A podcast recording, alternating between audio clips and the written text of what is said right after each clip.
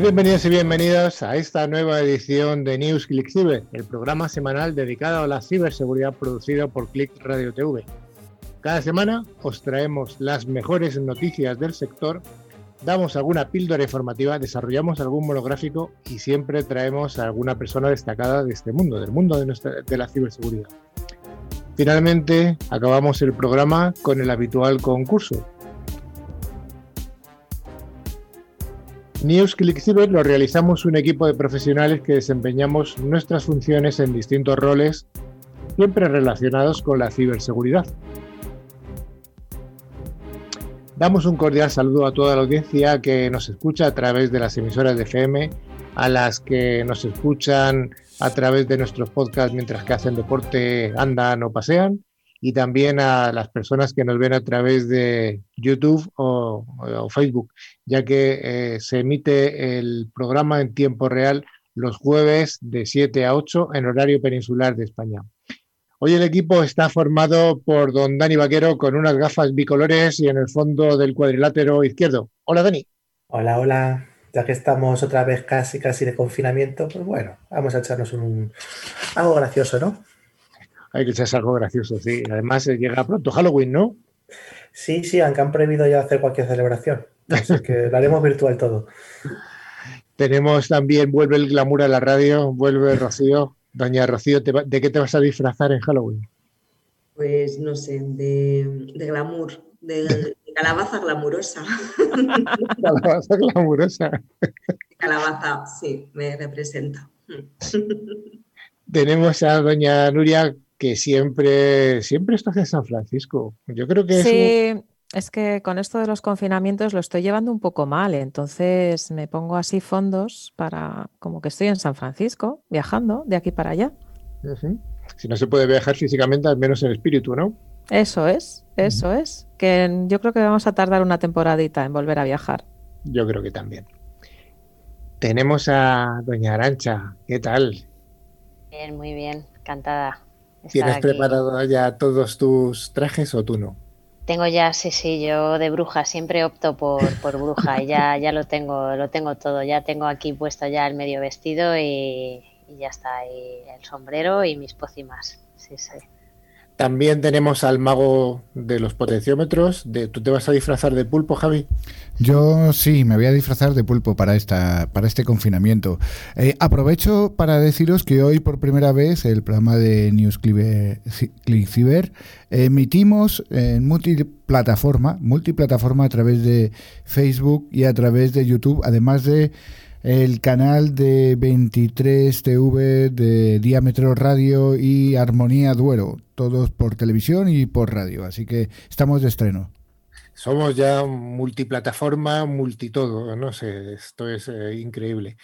La verdad es que está creciendo mucho ClickCiber, empezamos como un pequeño programa de radio, lo fuimos ampliando, más de 60 emisoras de toda España que transmiten nuestra señal, eh, hemos empezado ahora con la parte de vídeo también y por supuesto con nuestra revista que hemos sacado dos números y en, diciembre ya vamos a por el tercer número. Una revista que está teniendo una acogida francamente estupenda y que la podéis disfrutar, descargar y leer todas las veces que queráis de forma absolutamente gratuita a través de nuestra página web que es clickciber.com.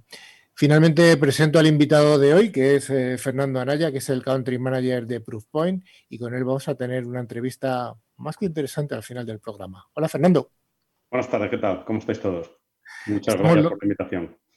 Estamos locos ya ves aquí esperando Halloween. es un programa loco. Bueno, finalmente estoy yo, Carlos Lillo, y juntos os proponemos que, os, que nos acompañéis durante los cincuenta y tantos minutos que nos queda. Y además, si durante toda la semana no nos podéis haber seguido, pues nos podéis buscar nuestros programas en las redes sociales o incluso escribirnos en nuestro email ahí en info.clickfiber.com. Y además tenemos una web con interesantes contenidos, clickciber.com. También os recordamos que podéis acceder a todos los programas anteriores a través de nuestro podcast disponible en Spotify, iBooks, TuneIn y cualquier otra plataforma. Para ello solo tenéis que buscar la palabra ClickCiber. Y yo, como me encanta decirlo, pues CK y las dosis latinas.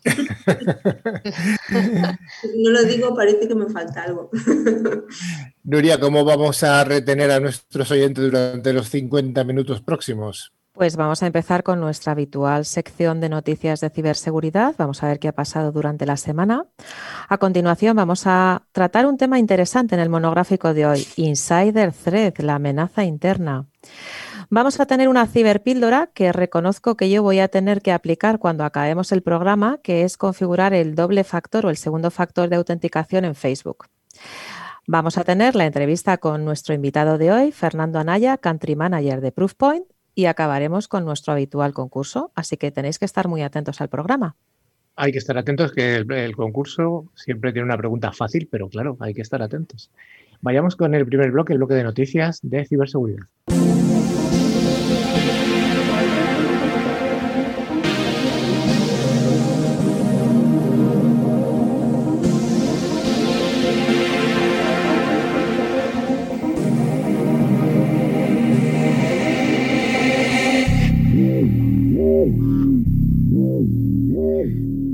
Como cada semana, Netscope, solución líder en protección de entornos cloud, nos trae las noticias más jugosas del ciberpanorama. Esta semana vienen cargadas de malware y ciberamenazas, curiosos ataques con final feliz, no sabemos si porque triunfan o si no, y así como algunos rankings que no os van a dejar indiferentes. En cuanto a la primera noticia, se ha dado a conocer que el gobierno federal de Alemania permite a los servicios secretos instalar troyanos en cualquier dispositivo. Rocío, ¿qué nos cuentas? Pues mira, efectivamente, recientemente el gobierno de Alemania acaba de decidir permitir que los 19 servicios secretos de Alemania utilicen troyanos estatales. Este proyecto de ley ha sido aprobado en el Bundestag los últimos días. Ya en marzo, el Ministerio de Interior elaboró un primer proyecto de ley que, tras ciertos problemas para sacar adelante la iniciativa, ha conseguido que la opinión del, ministro del Interior, el señor Seehofer, prevalezca. Y es que además, esta acción de espiar a prácticamente cualquiera con el respaldo de la ley obliga a los proveedores de Internet eh, de ayudar con la instalación del malware encima. Sí, lamentablemente el Gobierno no dice ni una palabra acerca de la seguridad informática, pero con la ley actual se consigue que lo que ya se había logrado al respecto de permitir el uso de troyanos estatales para la policía, supuestamente con fines de prevención de ataques terroristas, también se extienda a otras agencias, incluso a delitos cotidianos. De hecho, es una práctica conocida, ¿no? que, que bueno, estos servicios secretos alemanes eh, habitualmente envían correos electrónicos con estos troyanos dirigidos a los supuestos sospechosos de un ciberincidente. Parece que ahora, además de enviar estos emails, van a poder instalar los programas de análisis a distancia, eh, ya sea por hecho por los propios agentes a través de, los emails. Así que hasta los ciberdelincuentes están sujetos a recibir estos emails de phishing. A mí lo curioso, mm, aparte de la noticia sí me parece curioso que Alemania tenga 19 servicios secretos. No sé cuántos tiene España, pero 19 se me antoja bastante, es un número elevado. Los ciberdelincuentes que operan el ransomware Netwalker han filtrado los archivos robados de K-Electric. Así que, Arancha, ¿qué nos cuentas que es K-Electric? Pues K-Electric es la compañía eléctrica privada más grande de Pakistán, Carlos, quien en el pasado mes de septiembre fue infectada con el ransomware NetWalker y este incidente provocó que se bloqueara su facturación, así como los servicios online que proporcionaba, aunque no llegó a afectar al suministro eléctrico. El problema que les ha surgido, además del de recuperarse del bloqueo y cifrado de sus sistemas, es que le exigen casi 4 millones de dólares en bitcoins. Y como de costumbre, si la empresa no paga el rescate en 7 días, la cifra aumentará. La noticia de ahora es que estos ciberextorsionadores han publicado un archivo de 4 gigas y medio de, y medio de ficheros robados a K-Electric, que contienen información confidencial de algunas empresas, como datos financieros, información de clientes clientes, informes de ingeniería, diagramas de turbinas, etc.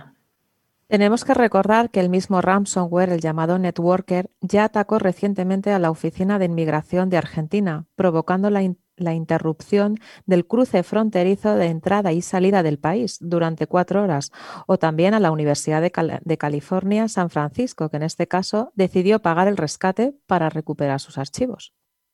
Y ahora tenemos que recordar que esto ya no es posible legalmente, porque si, os acordáis de algún programa anterior, ya comentamos que el FBI, el FBI emitió una alerta de seguridad sobre los ataques, diciendo que esta pena de se puede enfrentar a duras sanciones aquellas compañías o empresas o instituciones que pues hagan ese pago a los extorsionadores para intentar evitar que fomentar pues ese tipo de acciones y que baje pues este nivel de, ataques por ransomware.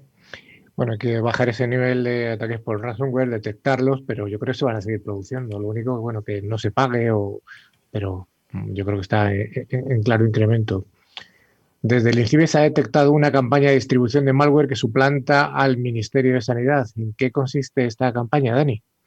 Bueno, es, un ataque de phishing en el que los ciberdelincuentes pues, intentan suplantar a este Ministerio de Sanidad, aprovechándose pues, un poco de esta situación de pandemia que vivimos todos por el COVID.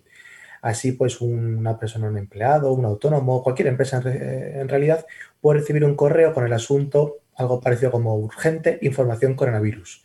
En el, mensaje se informa de los supuestos nuevos protocolos que ha dictado pues, el Ministerio de Sanidad con motivo pues, de la situación eh, derivada de la pandemia y de la nueva declaración del estado de alarma que bueno, pues está ocurriendo estos días. Dicho correo electrónico contiene un enlace en el que se invita al usuario a descargar la circular del Ministerio con las nuevas instrucciones. Y una vez que el usuario ha, seleccionado el enlace, este es redirigido a una página web maliciosa donde se descargará el malware. El nombre del archivo malicioso es rnh-fichero-es.zip, aunque no se descarta que los ciberdelincuentes puedan usar otras denominaciones. En cualquier caso, no hay que descargarse nada que no conozcamos. No hay que hacer clic, no hay que hacer tantos clics, no hay que ser un happy clicker, ¿eh? Recordémoslo. En esta nueva campaña, el correo electrónico trata, de distribuir un tipo de malware denominado como Trojan Downloader o Dropper. Este tipo de malware está diseñado pues, para tomar el control del equipo infectado. Una vez que el malware tiene bajo control el dispositivo infectado, el ciberdelincuente pues ya puede realizar todas aquellas acciones que desee y que realmente van a poner en riesgo la información alojada en el dispositivo, así como ser infectado por otro tipo de software malicioso Mm, específico ya para lograr sus objetivos concretos, como por ejemplo puede ser pues otro incluir un, botnet. Aranchi, ¿qué, consejos podemos dar para evitar ser víctima de este tipo de ataques? Pues mira, Carlos, entre los, consejos pues está no abrir correos de usuarios desconocidos o que no hayamos solicitado ante, ante esta situación, pues lo que siempre decimos, recomendamos eliminarlos o mm, directamente no, no responder. También revisar los enlaces antes de hacer clic, así como sus ficheros, aunque sean de contactos conocidos, porque nunca se sabe dónde puede estar el malware. Eh, desconfiar de los enlaces acortados, tener siempre actualizados los sistemas operativos y el antivirus y en este último caso, pues comprobar que, que efectivamente está activo. Y en el caso de las empresas, también deben asegurarse que las cuentas de usuario de los empleados utilizan contraseñas robustas y que no tienen permisos de administrador. En este último trimestre se han observado un gran incremento de los ataques de phishing por correo electrónico a través de todas las plataformas, siendo Microsoft la que lidera el ranking de las suplantaciones. Pues sí, Carlos, se ha publicado el Brand Phishing Report correspondiente al tercer trimestre de este maravilloso año 2020. En este informe se analizan las marcas más suplantadas por los ciberdelincuentes en los meses de julio, agosto y septiembre. Microsoft ha sido la marca más utilizada por los ciberdelincuentes en Q3, pasando del quinto lugar a la primera posición del ranking de intentos de ataque de phishing. Por sectores, la tecnología, la banca y las redes sociales son los principales objetivos de los atacantes, que han dirigido la mayoría de sus amenazas, sobre todo durante la pandemia del, durante la pandemia del coronavirus, que es cuando las empresas se han tenido que familiarizar con tecnologías como teletrabajo y enfrentarse a los posibles cambios en la economía y a un mayor uso de las redes sociales. Los ciberdelincuentes han aprovechado la migración masiva al teletrabajo forzada por nuestro querido COVID-19 para tocar a los empleados con correos electrónicos falsos o maliciosos que les pedían que restablecieran sus credenciales de Office 365. Y sí, y tal ha sido el número de ataques que, que se ha establecido un top phishing por marcas en este tercer trimestre de, nuestro querido 2020, como dice Rocío. En el ranking tenemos, eh, lo lidera, eh, como ya hemos comentado, Microsoft, que está relacionado con el 19% de todos los intentos de phishing de marcas a nivel mundial. Le sigue con bastante distancia DHL que empata con Google y luego tienen por detrás a bastante distancia PayPal, Netflix, Facebook, Facebook, Apple, WhatsApp y cierra el ranking Amazon e Instagram, que acumulan un 4% cada una. Vaya ranking hasta con empates que teníamos y todo, ¿eh? Sí, muy curioso, sí, sí. Muy curioso. Three, points, ¿no? Oye, ¿sabéis? con esas gafas? ¿Sabéis que el 99% de las organizaciones van a ser víctimas de la ciberdelincuencia? De ciberdelincuencia. Se dice que hay dos tipos de empresas en el sector, ¿no? Las que han sido víctimas de un ataque y las que no, no saben aún que, que han sido víctimas de un ataque. ¿Qué nos cuentas, Arancha, al respecto? Pues que en los últimos años hemos visto cómo la acción de los ciberdelincuentes ha aumentado mediante la difusión de malware, ataques de tipo phishing, ransomware o mediante los llamados ataques de ingeniería social, entre otros muchos. Su objetivo es siempre el mismo, dinero o información, que en algunos casos es mucho más valiosa que, el dinero. Con, con este antecedente se prevé que en los próximos años el 99% de las entidades, en un momento u otro, con mayor o menor impacto serán víctimas de la ciberdelincuencia, porque ya sabemos que no hay ninguna empresa inmune, ni las que ya han sido atacadas. La, principal consecuencia de sufrir un ciberataque es la pérdida económica, pero también se ve afectada la reputación de marca y en muchos casos incluso la continuidad del propio negocio. La, la mejor forma de prevención es sin duda la concienciación, lo decimos en todos los programas, hay que concienciar a los usuarios y conseguir cambiar su comportamiento. Todas las entidades y organizaciones necesitan tener establecidos procedimientos de gestión de ciberincidentes. Un ciberataque puede poner al límite a muchas compañías, lo hemos vivido recientemente, por eso debemos tener la hoja de ruta establecida o preestablecida con anterioridad para no tener que improvisar cuando vivimos una situación tan compleja y sobre todo tan estresante que en algunos casos impide seguir ofreciendo los servicios que proporciona la compañía atacada. Y además, como probablemente vamos a ser atacados, según este tipo de, noticias, pues lo más interesante es estar eh, listos para poder sufrirlo de la mejor manera posible. Es decir, realizar un plan de contingencia, tener inventariado todos nuestros dispositivos, nuestros usuarios, nuestros equipos, pero también las personas, los responsables, con sus números de teléfono, emails o forma de contacto adecuado para que cuando tengamos que eh, emplear esos procedimientos de, disaster recoveries o de, bueno, pues simplemente notificar de un ciberincidente, podamos llevarlo a cabo. incluso también tener algún tipo de proyecto de tipo forensic, en el que ya tenemos todo lo necesario preparado. Es decir, que nuestros sistemas nos reporten los eventos, que tengamos la información esencial para poder hacer ese análisis forense cuando hemos sufrido el ciberincidente, ver rápidamente qué es lo que ha pasado, actuar para cortarlo y obviamente volver a un estado de normalidad. Los dispositivos de IoT, es decir, del Internet de las Cosas, ya representan el 33% de los dispositivos afectados por ciberataques, ¿verdad, Rocío? Pues sí, los ciberdelincuentes no cesan en utilizar la pandemia para intentar eh, robar datos personales a través de una variedad de tipos de malware, siendo en las redes donde los dispositivos se asignan rutinariamente a direcciones de IP de Internet de cara al público, donde se observa una alta tasa de infección. Los ciberataques a dispositivos eh, conectados continúan aumentando a un ritmo alarmante debido a las deficientes protecciones de seguridad y al uso de herramientas automatizadas por parte de los ciberdelincuentes para explotar estas vulnerabilidades. Las cifras eh, son contundentes. Los dispositivos conectados a Internet o eh, IoT eh, ahora representan aproximadamente el 33% de los dispositivos infectados, en comparación con aproximadamente el 16% en 2019. Estos valores se basan en datos surgidos de la monitorización del tráfico de red en más de 150 millones de dispositivos.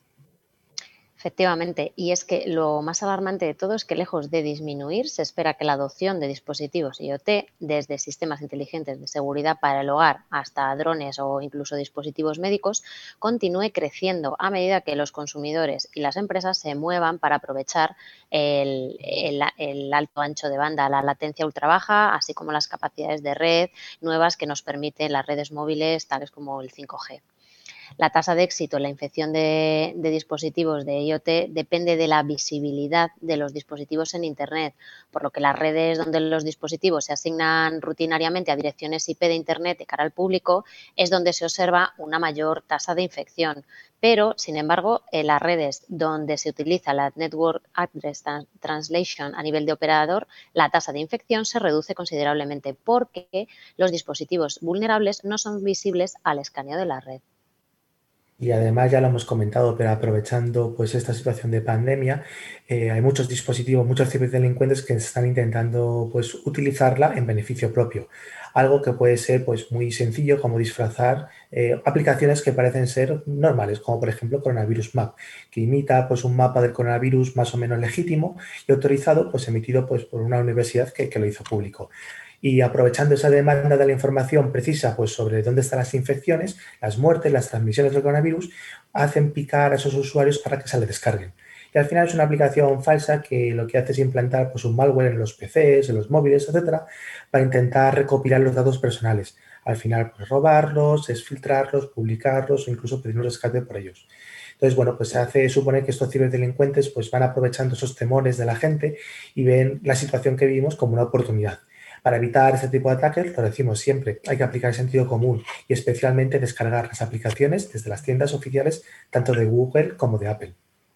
Y es que no debemos olvidar que los cambios radicales que se, que se están produciendo debido al 5G, con la implementación de más redes, más ancho de banda en todo el mundo, a medida que avanzamos hacia el 2021, eh, que esperemos que sea mejor que el 2020, abren amplias oportunidades para que los ciberdelincuentes eh, tomen ventaja de las vulnerabilidades en los dispositivos IoT.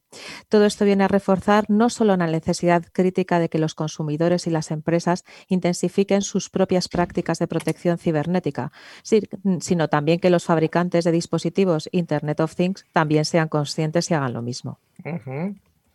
Hay una competencia entre varias ciudades europeas, entre las que están Luxemburgo, Bruselas, Bucarest, Vilna, que es la capital de Lituania, como todo el mundo sabe, y una ciudad de Polonia que compiten con nuestro León para convertirse en la gran capital del Centro Europeo de Ciberseguridad.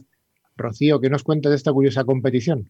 Pues sí, esta curiosa competición. Eh, bueno, pues sí, la verdad es que hasta principios del 2021 Em, no se conocerá el ganador. Además, en gran parte dependerá de los apoyos que consiga recabar nuestro presidente, el Ejecutivo, de Pedro Sánchez, a lo largo de las próximas semanas. Pero la Federación Leonesa de Empresarios, eh, FELE, ya ha definido los candidatos estrella, teniendo en cuenta a los principales aspirantes.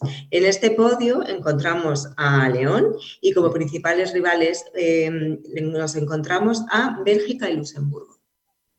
Pues sí, nuestra querida León, todos sabemos que en el campo de la ciberseguridad ocupa un lugar de referencia gracias al INCIBE y que será una, pieza capital dentro del engranaje que mueve la, propuesta de la ciudad frente a los planes que elevará el resto de, contendientes. Eh, la verdad es que Bélgica destaca por su por su, eh, por su centralidad geográfica y por su capacidad de influencia, así como Luxemburgo, al ser un país pequeño y fronterizo con Bélgica, pues tiene razones similares para ser otro gran competidor del que preocuparse.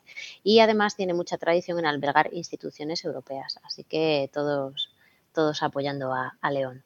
Pero bueno, no te olvides de Vilnius o Vilna en, lituano, ¿no? Además, para, por las horas que son, podemos decir un lavas bácaras que es buenas tardes en, lituano. Pero bueno, a la espera de un poco de ver cómo se desarrolla, pues hay que destacar que este proyecto es un revulsivo económico muy importante para el país que se lo lleve, porque al final hay una inversión muy grande de alrededor de 36-37 millones de euros en los cinco primeros años, que además pues crea del orden de 50-55 empleos directos pues, de muy alta cualificación, claro. Pues Víctor Jevers es un informático holandés que ha conseguido adivinar la cuenta de Trump de Twitter. Así que asegura que tras siete intentos consiguió acertar en la clave del presidente. ¿Qué clave tendría el presidente Trump? El cazador cazado. ¿Y cómo lo ha conseguido, Nuria? Pues nuestro amigo Víctor consiguió acceder a la cuenta del candidato republicano el pasado 16 de octubre de este año y acertó la clave después de lo que comentabas, de siete intentos. La contraseña de Trump era MAGA 2020 y un signo de admiración. Un acrónimo de su ya popular frase como, conocida por todos como Make America Great Again 2020. Además, un aspecto importante es que la cuenta no estaba protegida por un sistema de verificación de doble factor, de dos factores de autenticación. Ajá, el, cazador cazado, sí. Y es que precisamente hace unas semanas casa, Trump aseguraba que nadie podía ser hackeado, porque para ello se requería a alguien con un coeficiente intelectual de 197 y alrededor del 15% de tu contraseña. Aunque tenemos que recordar que no es la primera vez que un hacker logra, logra dar con el password de Trump. Ya en 2016 recordemos que la clave del presidente era You're fired, tú estás despedido. Por el momento Twitter no se ha pronunciado, pero ahí está el incidente. No queremos hacer leña del, árbol caído, pero se lo merecería. vamos a dejar aquí las noticias y vamos con esa ciberpíldora.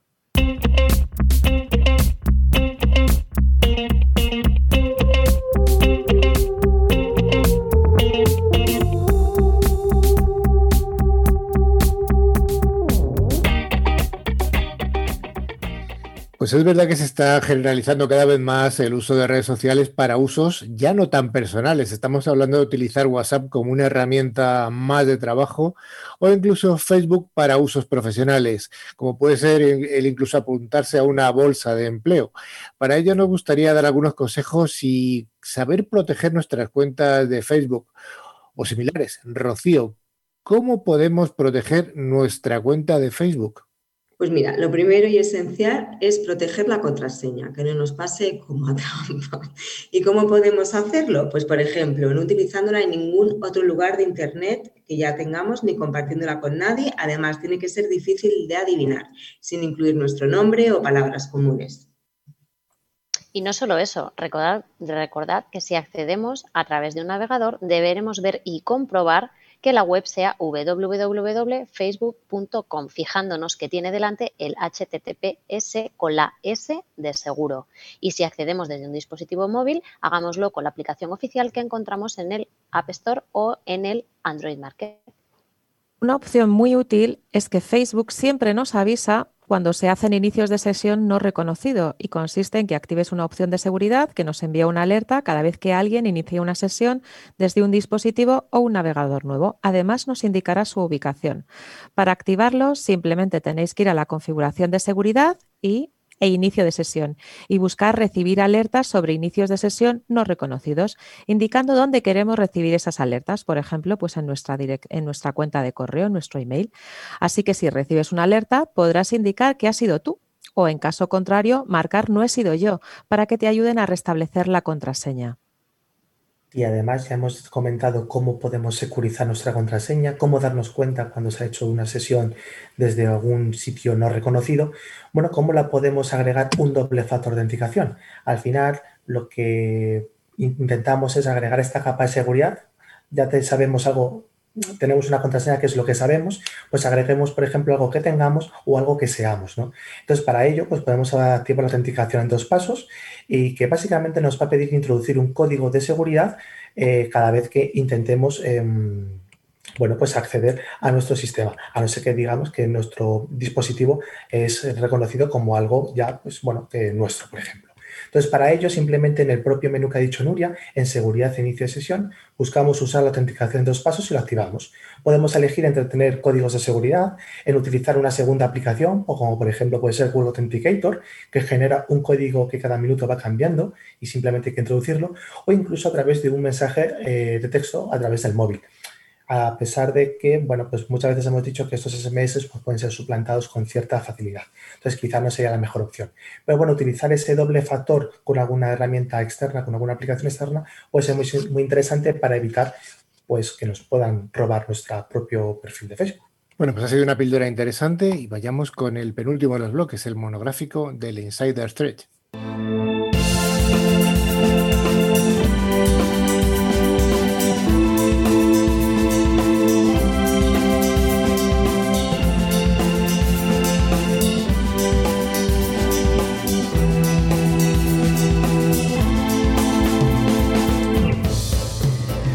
Hace algunas semanas en el monográfico hablamos sobre las amenazas externas. Concretamente comentamos que el 94% de las amenazas externas llegaban a través del correo electrónico, que recordemos que es el primer vector de ataque. Pues bien, hoy toca hablar de las amenazas internas o también las insider threats. Por tanto, como siempre, empecemos por el principio. ¿A qué nos referimos cuando estamos hablando de insider threats, Rocío? Bueno, pues muchas eh, personas piensan que los insider threats son los usuarios maliciosos, por ejemplo, empleados descontentos, empleados a los que alguien ha sobornado y que, y que roban o explican información de una compañía. Sin embargo, insider threats son también usuarios negligentes o digamos usuarios despistados o no concienciados que comparten información de manera pública sin ser conscientes de ello. Usuarios cuya cuenta ha sido comprometida y tampoco son conscientes de ello por ejemplo, típico usuario que ha hecho clic en un mail de phishing y le han robado sus credenciales. Efectivamente, Rocío, y es que se estima que el 34% de las brechas de seguridad implican a un insider threat, de los cuales el 14% hace referencia a usuarios maliciosos, el 62% a, a esos usuarios que comentabas negligentes o despistados y el 23% restantes a usuarios con cuentas comprometidas. Y además han hecho análisis al respecto, es decir, que se tiene cuantificado cuánto puede costar pues una un ciberincidente provocado por esa amenaza interna, por ese insider threat, que puede rondar alrededor de los 750 mil dólares por incidente, frente a unos 200 mil dólares que puede ser eh, un incidente provocado por un usuario simplemente negligente o incluso los 800 mil de los usuarios con cuentas comprometidas. ¿no? Eh, de hecho, de acuerdo un poco al, informe Ponemon Cost of Insider Threats de, este año, el coste de los incidentes generados por estos insider threats se ha elevado un 31% desde solamente el año 2018, que es muchísimo. Es muchísimo, sí. Nuria, ¿cómo podemos protegernos frente a estos insider threats?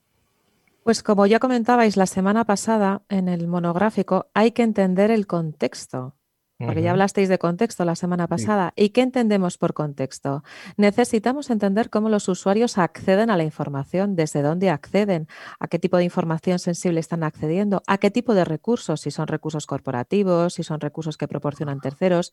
Si tenemos distintos tipos de usuarios, por ejemplo, si son usuarios que trabajan dentro de un outsourcing, que tenemos en nuestra compañía, si son usuarios que tienen cuentas comprometidas, tenemos que tener visibilidad de todo eso.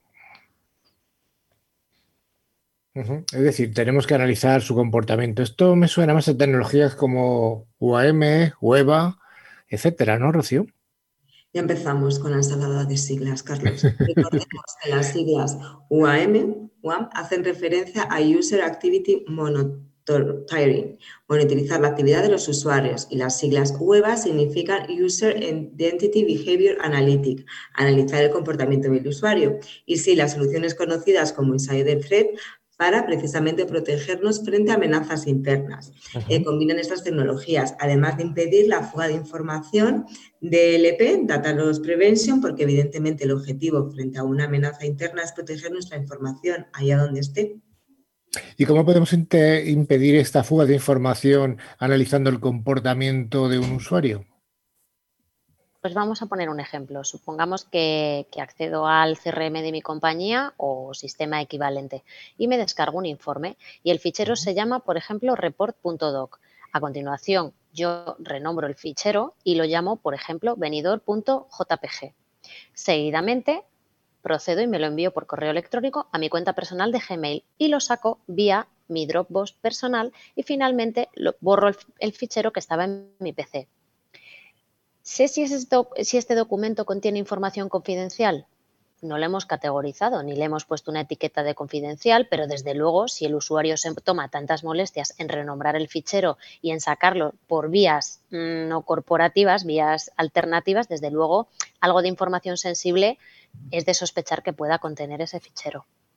Efectivamente, en este caso estamos protegiendo la fuga o la exfiltración de información, pues haciendo foco en el comportamiento del usuario, no tanto en el contenido del dato. Los DLPs, llamémosles tradicionales, y sabéis que yo es un tema que me encanta hablar, sin embargo, hacen foco en el contenido del dato. La información la clasifica, bueno, se descubre la información, se clasifica, se etiqueta y en base al contenido de la información ya se establecen las diferentes políticas de seguridad para evitar la fuga de información. La diferencia es que una solución de detección de esas amenazas internas, de ese insider threat, eh, lo que vamos a enfocarnos es en tener una lista de usuarios, en vez de tener una lista de datos que han sido desfiltrados.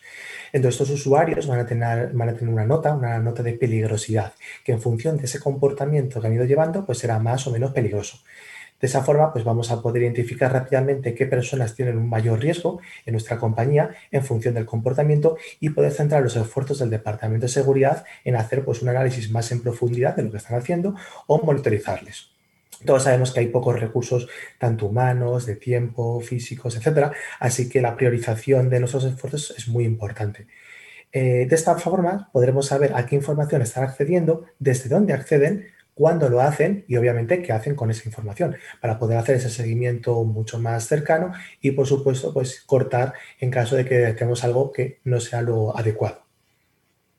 Al final es importante destacar que la información no se pierde sola, se pierde o es robado porque son los usuarios los que se envían la información por correo a su cuenta de correo personal, porque la copian en una carpeta pública compartida, porque lo envían eh, a través de un, USB o hacen un upload en una página web. Es decir, se pierde o se exfiltra por interacción de los usuarios con la información, siendo estos usuarios maliciosos, despistados o cuya cuenta ha sido comprometida.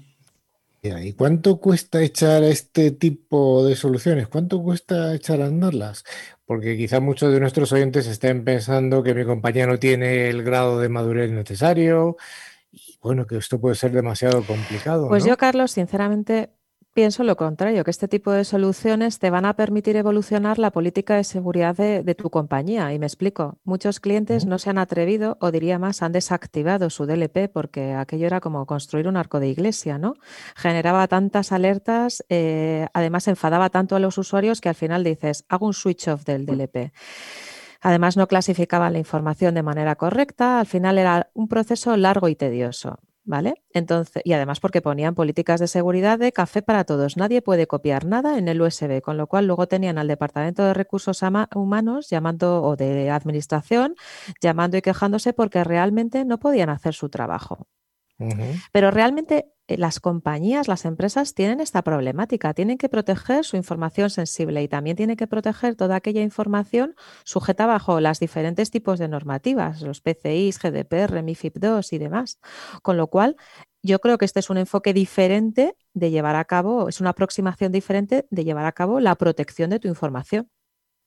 Eso es. Por supuesto, este tipo de soluciones necesitan recoger información sobre la actividad del usuario, los famosos metadatos, para en base a, la línea de base, en base al comportamiento, pues levantar la bandera antes de un comportamiento distinto. Ahí es como se va definiendo el score de cada uno de los usuarios, que era lo que comentaba antes Dani, pero también eh, una buena aproximación es identificar los casos de uso. Sí, en realidad los, sistemas de DLP han evolucionado muchísimo. Esta problemática pues era de entornos muy, muy antiguos, de herramientas que, bueno, que han cambiado y han incorporado también estas detecciones para poder aplicar el contexto que comentaba Nuria y poder decidir de manera automática qué acciones podemos llevar a cabo. Entonces, de esa forma, pues estos sistemas de, clasificación de la información la puede hacer, pues como se dice, al vuelo, identificando qué cosas son sensibles y qué no, y además aplicar el contexto del usuario. Es decir, puede ser lo más normal del mundo que una persona de recursos humanos envíe pues, información eh, personal, por ejemplo, por email. Pero quizás una persona en marketing, que su contexto es totalmente diferente al de ese de recursos humanos, no deba hacerlo. Entonces, al final, estas herramientas nos ayudan a poder tomar estas decisiones de manera automática, porque si tuviéramos que revisarlo todos nosotros, pues sería un poco interminable.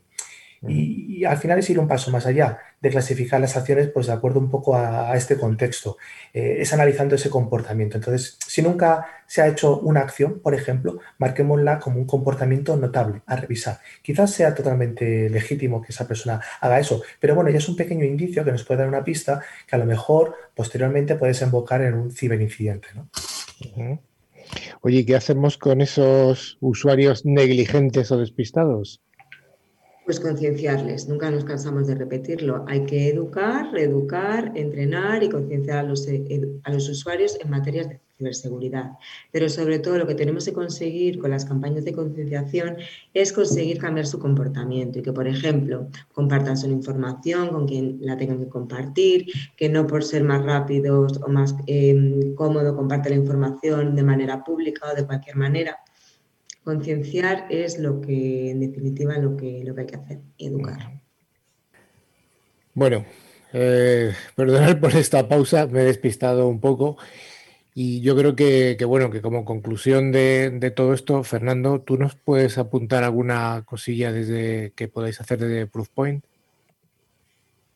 Pues eh, efectivamente, eh, Proofpoint cuenta con una solución que la denominamos Observe IT, que básicamente lo que hace es, como indicabais antes, em, está monitorizando eh, pues, el, comportamiento del usuario. Lo que buscamos es que ya sea eh, un usuario negligente o sea un, usuario eh, malicioso o, o, simplemente despistado, ¿no? pues poder monitorizar una serie de comportamientos ¿vale?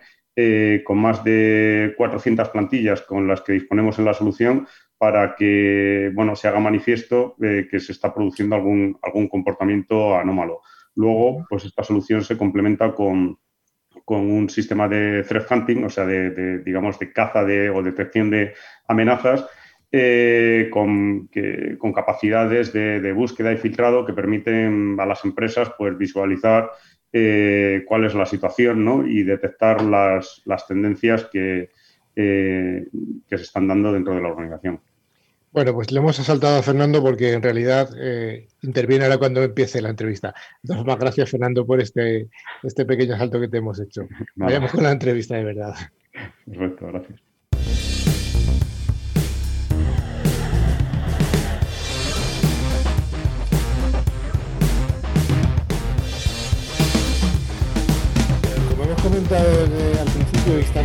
Con Fernando Anaya, que es el Country Manager de Proofpoint.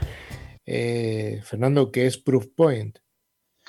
Bueno, os cuento, para la compañía eh, nos hemos eh, implantado recientemente en España, pero vamos, recientemente es cerca de dos años, pero lejos de ser una, startup, la compañía se fundó en, 2002.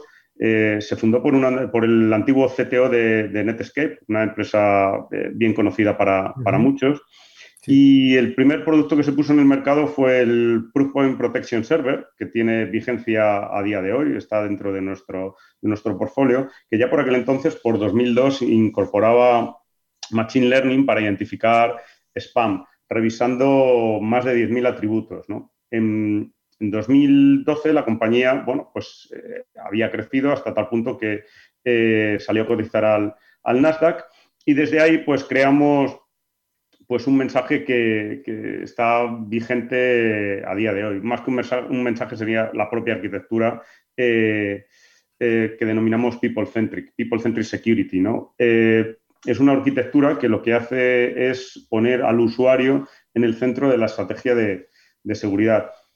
¿Por qué? ¿Por qué la necesidad de esta, de esta nueva arquitectura? Bueno, pues consideramos que el, el panorama de las amenazas ha cambiado. ¿no? Las amenazas se dirigen hacia los usuarios y son activados por los propios usuarios. A, día de hoy, a duras penas, aparecen nuevas vulnerabilidades. Los atacantes eh, lo que están haciendo es atacar vulnerabilidades, pero vulnerabilidades humanas, tales como pudieran ser pues, la, curiosidad o las ganas de ayudar. Observamos también que el número de URLs maliciosas, sin embargo, ha crecido de forma exponencial. Las, amenazas están siendo más sofisticadas, estamos viendo más ataques de los denominados BEC y EAC, o sea, el Business Email Compromise y el Account Email Compromise. Eh, y ataques que vienen desde Office 365, desde G Suite, entre, entre otros, ¿no? Vemos que los departamentos de seguridad no tienen el foco en, las personas y los atacantes sí. De hecho, hay un informe de Garner eh, que viene a estimar que el presupuesto de seguridad eh, de las compañías eh, que están gastando en, correo electrónico es el 10%, ¿vale? Frente al 59%, por ejemplo, en red, o el 19% que podría ser en endpoint, o el 12% en protección de, web. y sin embargo, el correo electrónico representa eh, el 94% de los, el vector del 94% de los, de los ataques. ¿no? Desde Proofpoint lo que proponemos es ofrecer visibilidad sobre quiénes son los, los usuarios más atacados. ¿no? Nosotros tenemos un concepto que denominamos el BAP, que es el Very Attack Person o Very Attack People, ¿vale? Eh, haciendo alusión a, lo que serían las vulnerabilidades, ¿no? O sea, cómo de vulnerable es este usuario, eh, a qué eh, el número de ataques que está recibiendo y los privilegios que tiene dentro de la organización para así establecer una política acorde. Y esa persona más atacada o el BAP que, que, que lo determináis vosotros, eh, ¿Tiene algún perfilado normalmente con respecto a la jerarquía que tenga o no pues, necesariamente? curiosamente, no. De hecho, la palabra BAP, ya que preguntas, viene, si queréis, de una, bueno, del BIP, ¿no? Del tratar de diferenciar lo que es el BIP, el Very Important Person, del, Very Attack Person, ¿no?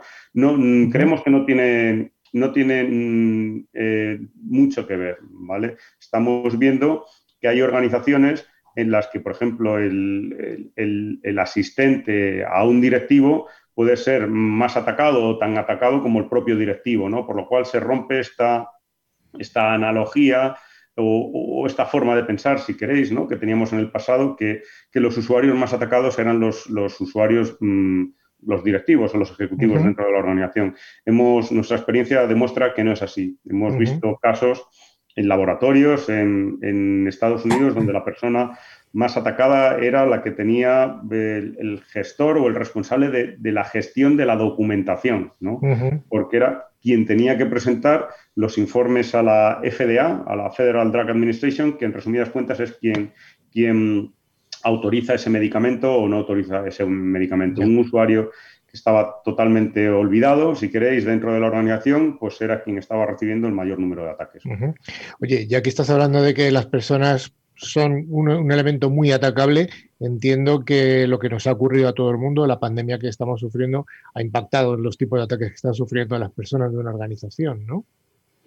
Eh, sí, y, mm, sí y no. A ver, lo que realmente no, nos hemos encontrado eh, ataques nuevos, ¿no? Eh, tenemos que pensar en, la ciberdelincuencia, tenemos que pensar como un, como un negocio. ¿Vale? La ciberdelincuencia es un negocio ilícito, pero es un negocio, ¿no? Entonces, lo que busca es maximizar su, su, ecuación de, coste-beneficio, ¿no? quieren sacar el, máximo rendimiento. Entonces, em, los momentos de incertidumbre, los momentos de, desasosiego entre la, gente, ¿no? Son caldo de cultivo para, para, para que los ciberdelincuentes ¿no? Eh, lleven a cabo estos, estos ataques. ¿no? Entonces, mm, nos hemos encontrado sobre todo eh, que los ciberdelincuentes han aprovechado el trabajo a, distancia, ¿vale? Y nos hemos encontrado también que los ciberdelincuentes han, han aprovechado o, hemos visto que el COVID ha centrado o ha representado eh, la colección de tipos de, ataques eh, con mayor volumen en, los últimos, en los últimos años. Y abundando en el tema este, ¿ha habido algún incremento de algún ataque concreto ¿Algún tipo de ataque?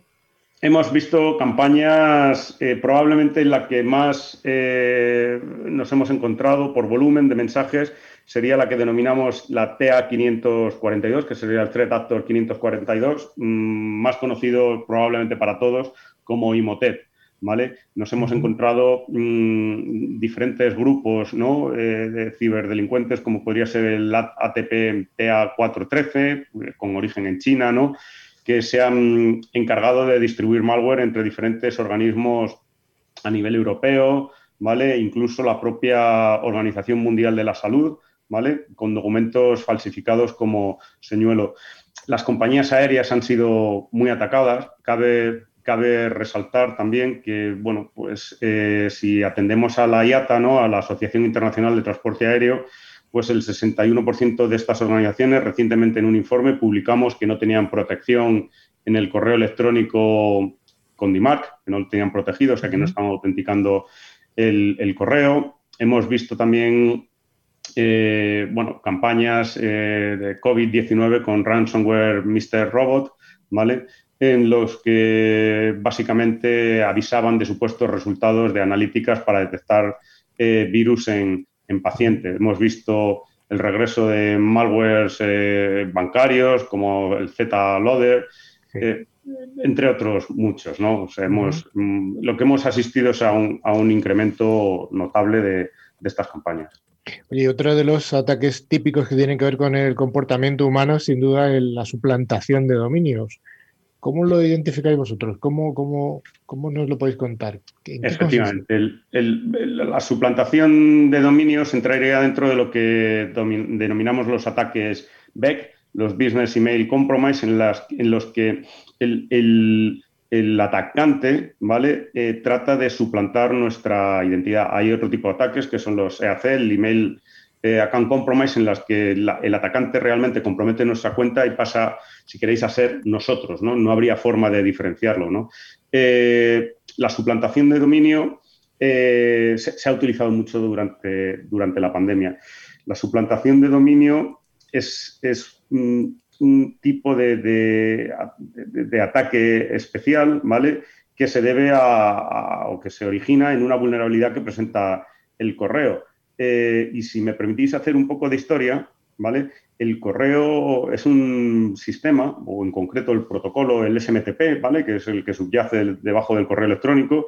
Es un, protocolo que tiene 38 años, nada menos, ¿vale? Eh, el correo no fue creado con, seguridad, con, la seguridad en, mente, ¿no? Entonces, cuando se creó el, el correo, el correo no se autenticaba y, bueno, no ha sido hasta 2015 con el lanzamiento de, de, DIMAC, ¿vale? Cuando se ha empezado a autenticar el, correo, ¿no? Entonces, ¿qué es lo que supone, para que lo tengamos todos, bueno, eh, claro, ¿no? ¿Qué es lo que supone que el correo no se autentique?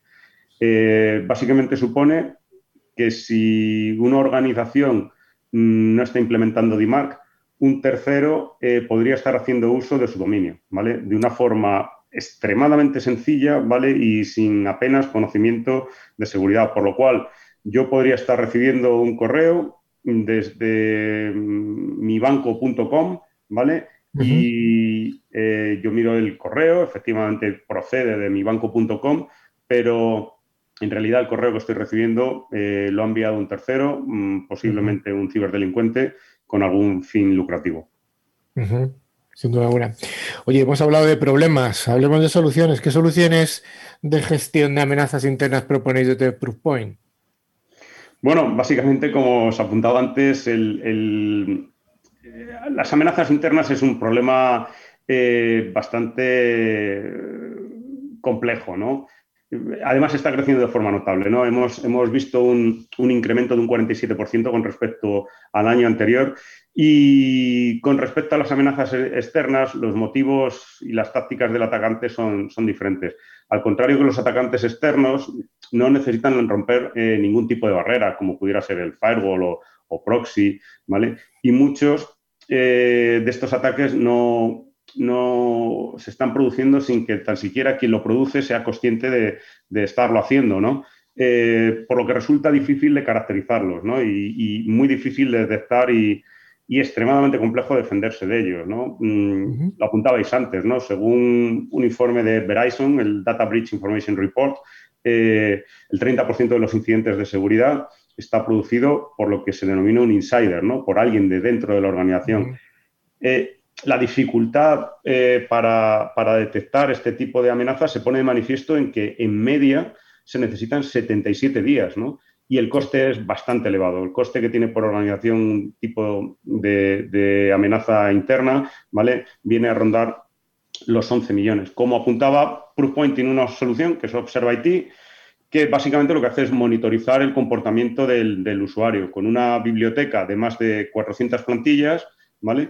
Que permite ver si realiza alguna acción sospechosa. Antes lo habéis apuntado, ¿no? El, bajarte un documento desde tu CRM, renombrarlo, ¿vale? Y hacer una subida a tu, tu eh, sistema de intercambio de, ficheros favorito, ¿no? Eh, bueno, este sistema mm, permite además eh, el crear reglas y políticas de forma flexibles, reglas ad hoc, eh, propietarias, ¿no? O sea, vamos, propietarias, desarrolladas por, la propia organización, y todo esto se complementa con un sistema bastante potente de, threat hunting o de detección de amenazas que nos permite, bueno, pues hacer búsquedas y filtrados de todo tipo en tiempos, vamos, en tiempo real. Fernando, pues hemos hablado de los problemas y hemos hablado de las soluciones. A partir de ahora ya tienen los, eh, los oyentes, los escuchantes, eh, las dos manos. Muchas gracias, Fernando. Perfecto, muchas gracias a vosotros. Buenas tardes.